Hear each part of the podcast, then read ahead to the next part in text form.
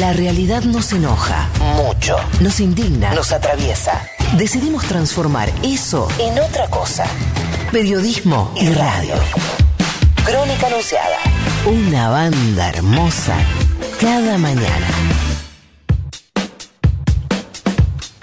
36 minutos pasaron de las eh, 10 de la mañana, 20 grados la temperatura acá en la ciudad de Buenos Aires en el estudio de Rock. Nosotros nos vamos a hacer la segunda entrevista de la jornada. Eh, venimos eh, charlando mucho a partir de eh, esta, eh, este acuerdo para adquirir eh, 12.5 millones de dosis de vacuna Sputnik B de Rusia. Es un acuerdo bilateral entre Argentina y Rusia. Venimos charlando mucho de eh, esta vacuna, tratando de conocer un poco más. Ayer hablábamos con Cecilia Nicolini, que es una de las asesoras del gobierno que viajó a Rusia eh, y que participó de todas las pruebas y demás y que contaba la experiencia. Sin embargo, todavía hay mucha gente de la oposición dispuesta a seguir jugando a fondo eh, con este tema y seguir diciendo, bueno, se testió muy pocas personas, está todo mal, están, eh, hay muchas dudas en torno a la vacuna. La tapa del diario Clarín ayer era, pese a las dudas, el gobierno avanzó con la vacuna rusa y nos propusimos charlar con una voluntaria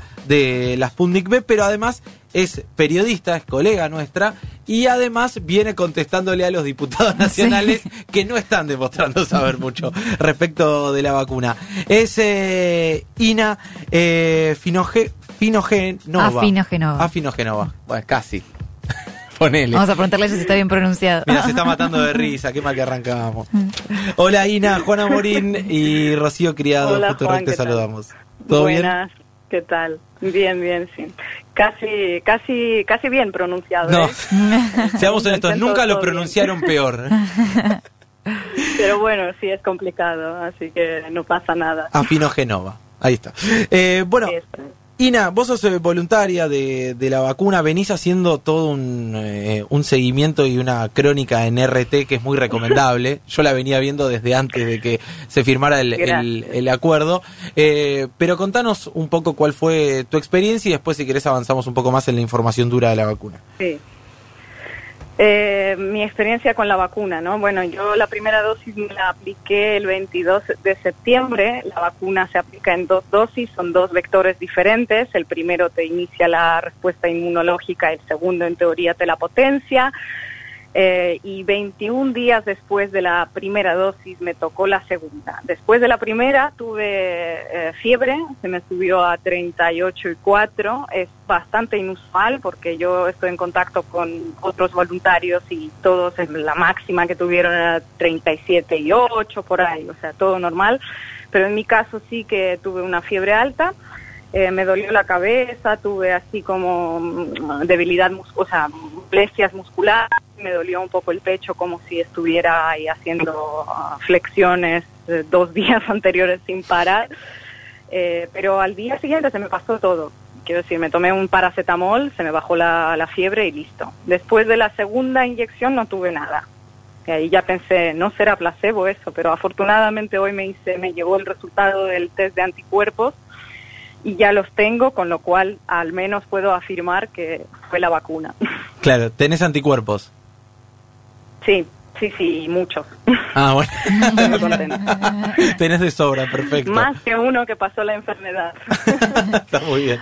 Hola Ina, ¿cómo estás? Rocío Criado te saluda. Hola. Eh, y estaba viendo también un poco lo que decía Juan, esta cuestión de, bueno, cómo se, nosotros lo veníamos siguiendo, ¿no? Cómo se, se está cubriendo, además vos tenés también eh, el rol de periodista, así que sabes de, de lo que estamos hablando. ¿Qué te pasa con eh, el tratamiento de, de este tipo de cuestiones? Primero con, con la rigurosidad que hay que tener, con el cuidado y sobre todo con, con lo que puede representar esta vacuna. Cuando ves que hablan sin saber, cuando tratan de imponer una mirada por fuera de la ciencia. Sí, bueno, mira, a mí el tema de la vacuna me ha estado así, eh, como me ha tocado, no sé por qué, porque esta decisión de ser voluntaria no tiene nada que ver con mi trabajo y lo aclaro todo el rato porque enseguida te dicen, no, pero ella trabaja para un canal ruso, ¿qué te va a contar? No tiene nada que ver con mi trabajo, yo tomé esa decisión porque estoy harta de tenerle miedo al virus, a contagiarme yo, a contagiar a mi madre, a todos los que me rodean, entonces empecé a hacer el seguimiento a lo que decía la prensa por ahí desde que la vacuna se registró. En ese momento yo también tenía bastante poca información y empecé a leer medios en inglés que decían que qué horror, que fuerzan los plazos, que están más allá de la estupidez, ese, titular de New York Times es que no, me, no se me olvida, no, no lo perdono.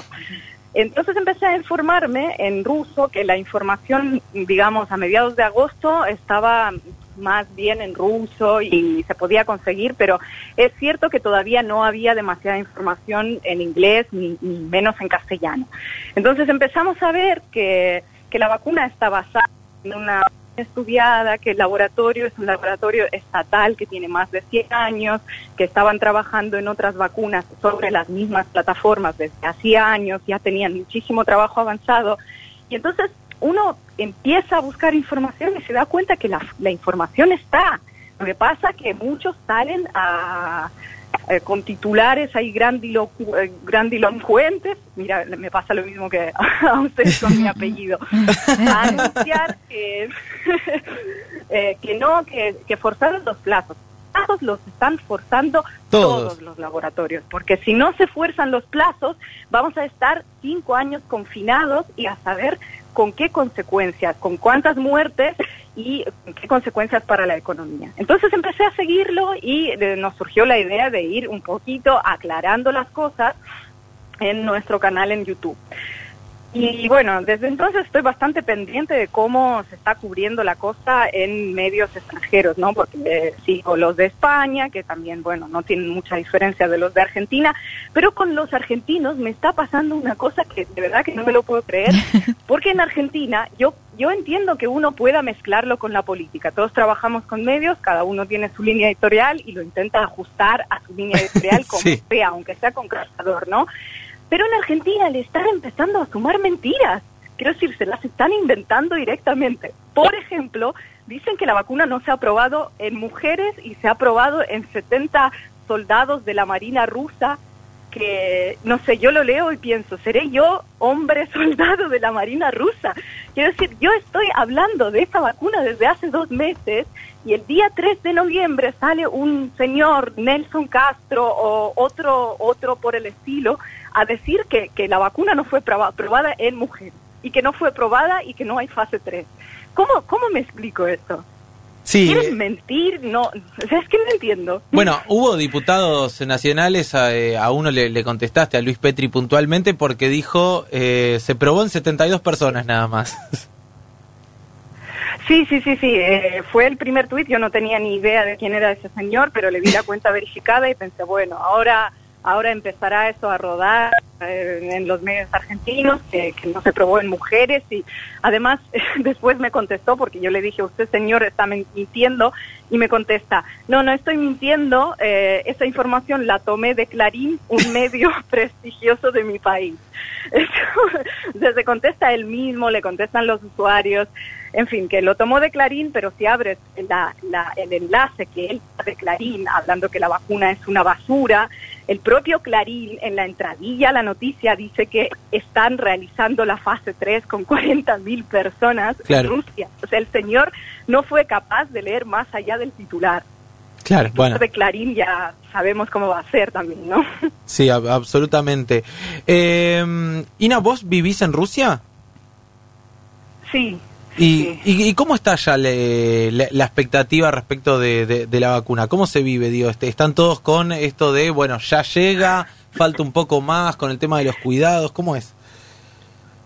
Bueno, el debate es un poquito, es parecido a lo que pasa en todos los países, ¿no? Que hay una parte de la población que no está dispuesta a ponerse ninguna vacuna, que no se fía, que le tiene miedo a los efectos adversos, posibles efectos adversos. Yo creo que eso parte forma parte de también, o sea, es como la gente no se informa, se informa a través de los medios, eh, bueno, pues de los que estamos hablando ahora mismo, que en Rusia también abundan.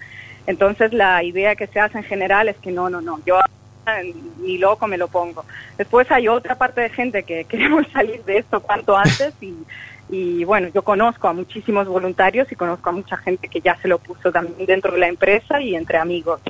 Eh, entonces es un poco, o sea, digamos que el hecho de que haya una vacuna aquí no le suma, pero tampoco le resta. O sea, es como están trabajando, pero vamos a ver vamos a ver cómo seguimos. La, la mitad de la población creo que todavía no está preparada, pero es nuestro trabajo para concienciarla y convencerla, ¿no?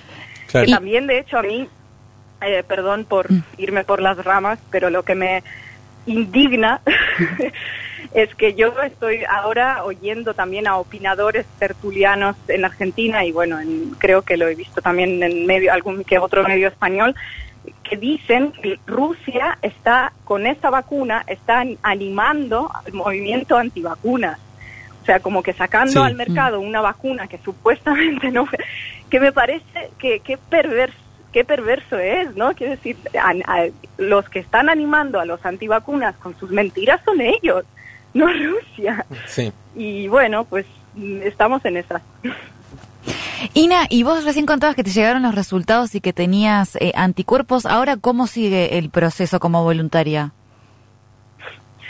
Bueno, ahora nada, tengo que seguir viviendo la vida a ver si me contagio, porque eso también es otra cuestión, ¿no? Una Claro. cosa es generar anticuerpos y ahora queda por ver cuánto duran esos anticuerpos, si van desapareciendo, van disminuyendo, eh, en caso de que tenga yo contacto con algún positivo, a ver si yo puedo portar el virus, desarrollar la enfermedad o cómo va a ser, porque los desarrolladores dicen que en teoría mm, no debería uno contagiarse, y que la inmunidad debería durar hasta dos años. Pero eso es una suposición que ellos sacan a base del funcionamiento de la vacuna contra el ébola que elaboraron sobre la misma plataforma. Entonces dicen, miren, la vacuna contra el ébola nos mostró ese resultado. Sospechamos que la del COVID nos va a mostrar el mismo, pero está por ver. Por eso se está realizando la fase 3 que dicen por ahí que, que no, que no la hace Rusia. Claro. Sí, sí, eh, eso es eh, realmente increíble, porque muchos dicen, bueno, pese a las dudas, Argentina avanzó con Rusia, y en realidad todas las vacunas tienen dudas, si no, ya estaríamos eh, todos aplicándonos la vacuna que no tuviera dudas. Pero digo, es absolutamente lógico que, que existan dudas y que todavía falten pruebas y test y seguir avanzando. La verdad es, es muy particular. Pero vamos a ir a lo importante, Ina. Eh, ¿Sos fanática de Natalia Oreiro? ¿Por qué me hacen esta pregunta? Es la segunda vez que me lo Ah, sí, y porque eh, salió un documental hace poco del fenómeno de Natalia Oreiro en Rusia y... Sí, sí, sí. Todos somos fanáticos de Natalia Oreiro, todos los de mi generación. Sí, sí. Eh, que tuvo mucha influencia aquí y en la decisión de empezar a aprender español y ir a Argentina en su momento, ella tuvo mucho que ver, aunque ella no lo sepa. ¿En serio? ¿En tu decisión de estudiar español y demás tuvo que ver?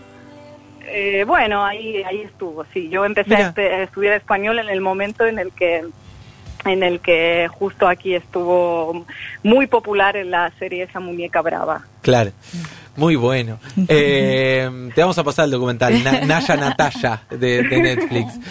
Ina, Sí, sí, muchísimas sí. gracias por tomarte un ratito para charlar con nosotros. Nada, gracias a ustedes por su interés. Un beso grande. Era Ina Chao. Afinogenova. Ahora sí lo dije bien. Mira, como ya no escucha lo digo bien. Ina Afinogenova, periodista de Raya Today y voluntaria de la vacuna Sputnik B que pasaba en Crónica Anunciada. Entre tus compañeros de laburo hay de todo. Y ahora hay periodistas. Crónica Anunciada. Somos como vos, pero periodistas. Querenos.